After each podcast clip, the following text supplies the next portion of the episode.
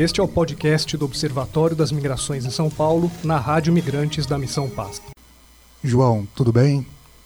Oi, tudo bem, Luiz? É, nós teremos agora mais uma, um episódio no nosso podcast e esse destinado a um ponto também igualmente muito importante, que é o anúncio feito pelo governo federal, especificamente pelo Ministério da Justiça e Segurança Pública, na Secretaria Nacional de Justiça, é o anúncio da realização de uma nova edição da Comigrar, que é a Conferência Nacional de Imigrantes. É, nós já tivemos uma primeira Comigrar em 2014, nós teremos agora uma segunda Comigrar dez anos depois, em 2024. Convém dizermos que a, a Comigrar tem como objetivos aprofundar o debate sobre migrações, refúgio e apatridia, é, propor e discutir diretrizes e recomendações para políticas públicas, promover a participação social e política de pessoas migrantes, refugiadas e apátridas e fomentar a integração entre os, entre os entes federativos, organizações da sociedade civil e associações e coletivos de pessoas migrantes, refugiadas e apátridas. A Comigra acontecerá em Brasília entre os dias 7 e 9 de junho de 2024. João, passados 10 anos da primeira Comigrar, é, como que a gente pode avaliar a importância que a primeira Comigrar teve para a questão migratória no país? Olha, Luiz, eu acho que a primeira Comigrar, em 2014, foi um marco histórico para a discussão das migrações internacionais no Brasil.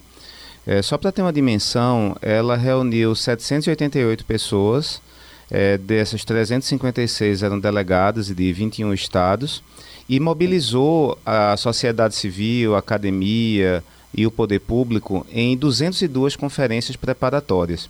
Como toda conferência, a Comigrar tem a ideia de promover uma discussão ampla com a sociedade sobre quais devem ser as prioridades e os caminhos a serem dados ao tratamento de um determinado tema, que no caso é a construção de uma política nacional para migrações, apatridia e refúgio no Brasil.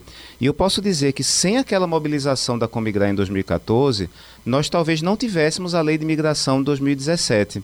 Então, foi um momento fundamental de articulação, de organização, e é muito importante que agora em 2024 nós possamos também usar a segunda Comigrar com esse propósito. Excelente. Então, podemos dizer que é um espaço de participação direta de imigrantes, né, que vão discutir e propor é, políticas públicas para migrantes, refugiados e apátridas, e é um espaço de pressão, né, João? De pressionar o governo federal para que essas políticas sejam efetivadas e elas sejam implementadas dentro de uma perspectiva integrada né, e integral com os outros entes federativos. O, a Comigrar de 2024 ela vai ter seis eixos temáticos igualdade de tratamento e acesso a serviços públicos, inserção socioeconômica e trabalho decente, enfrentamento a violações de direitos, governança e participação social, regularização migratória e documental e interculturalidade e diversidades. É um espaço, reafirmamos, de participação e de protagonismo dos imigrantes. João, a respeito de, desses eixos, como é que a gente pode pensar a estruturação deles na próxima Comigrar e quais são os desafios que ela nos coloca?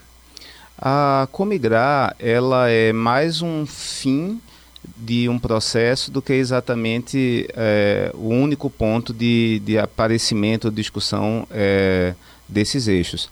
Na verdade, ela é estruturada como um processo que tem várias etapas preparatórias. E isso passa pelas conferências preparatórias, que podem ser tanto livres locais, é, que tem uma organização bastante simples, é, tem um quórum mínimo de 30 pessoas, as conferências estaduais, que são necessariamente organizadas pelos estados, em participação com a sociedade civil, e também as conferências livres nacionais, que é, também podem é, eleger é, delegados, tal qual as conferências estaduais. Nesses momentos, é, o que normalmente se, se apresentam são grupos de trabalho em que qualquer pessoa pode apresentar propostas e essas propostas são priorizadas no plenária final dessa conferência preparatória ou diretamente na própria plenária da conferência. Essas propostas são levadas a Comigrar como uma etapa final nacional, onde vão ser discutidas e votadas. Então não é só decidir o que deve ou não ser feito, mas a prioridade, e esse é um momento muito importante de definição política da sociedade civil, das diásporas, da comunidade imigrante, para saber é, quais são os principais anseios. E, como você bem disse, pressionar o poder público, especialmente o governo federal, para implementar essas políticas a partir dessa discussão. Muito bom. Vejam, o João colocou né, o fundamental do, do passo a passo. É, nós, do Observatório das Migrações de São Paulo, organizaremos uma conferência nacional local e uma conferência nacional, uma conferência livre nacional. Então, teremos uma livre local e uma livre nacional. Na conferência livre nacional, nós teremos a participação de outros observatórios estaduais das migrações. Então, além de nós, do Observatório das Migrações aqui em São Paulo, teremos nossos parceiros e colegas do Observatório das Migrações em Santa Catarina, coordenado pela professora Glaucia de Oliveira Cis, nossos parceiros lá de Minas Gerais, né, coordenado pelo professor Duval Magalhães Fernandes, é, da PUC Minas. Nós teremos nossos colegas do Observatório das Migrações Cearenses, é, coordenada pela professora Silvana Nunes Queiroz, e também do Observatório das Migrações Nordestinas, lá em Rio Grande do Norte, nosso querido colega Wilson Fusco, além da participação do Observatório no, de Roraima, coordenado né, aqui, representado pelo professor João Jarustinski Silva, e do Observatório também do Paraná, professora Cláudia Baltar, e de Mato Grosso do Sul, professor Marco. Então teremos toda a nossa rede mobilizada, articulada, para a gente propor uma etapa, uma conferência livre nacional, além da nossa conferência livre local, realizada em parceria com a Web Rádio Imigrante, com a Missão Paz, com o Centro de Estudos Migratórios e que será realizada aqui na Missão Paz. Então vejam que teremos nós do Observatório essa conferência nacional e uma conferência local. E eu chamo a atenção para um ponto, Luiz, que são os prazos. As conferências livres nacionais, para que possam eleger delegadas e delegados para a etapa nacional a Comigrar, devem ser inscritas no site do Ministério da Justiça até o dia 18 de dezembro de 2023. Ou seja, é muito importante que as organizações já pensem um calendário, já planejem é, com antecedência e possam fazer a inscrição até o dia 18 de dezembro, já que depois disso haverá um novo prazo, especialmente para as conferências livres locais, que vai até 30 de março. Mas nesse caso, elas não poderão ser. É, é, feitas com a eleição de delegados. Então é muito importante já se preparar para isso, fazer a mobilização.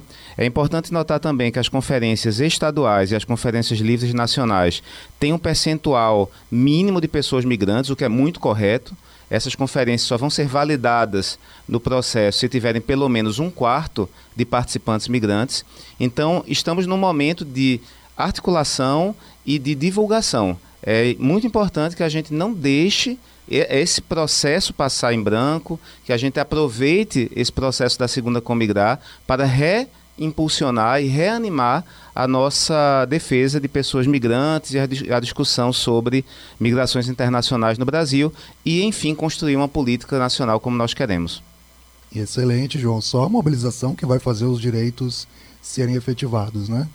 Então, pessoal, sintam-se todos e todas convidados a se mobilizar nas suas associações, nos seus espaços, nas suas entidades, para organizar, respeitando os prazos e a metodologia que o João muito bem explicou para nós. É uma conferência livre local, estadual ou mesmo nacional para participar e para poder ter voz e vez nessa próxima Comigrar. Muito obrigado, gente. Obrigado. Este podcast foi produzido pela equipe do Observatório das Migrações em São Paulo, em parceria com a Rádio Migrantes da Missão Paz. Segue a gente no Instagram, arroba Observatório das Migrações SP, migrações sem cedilha e sem tio, hein?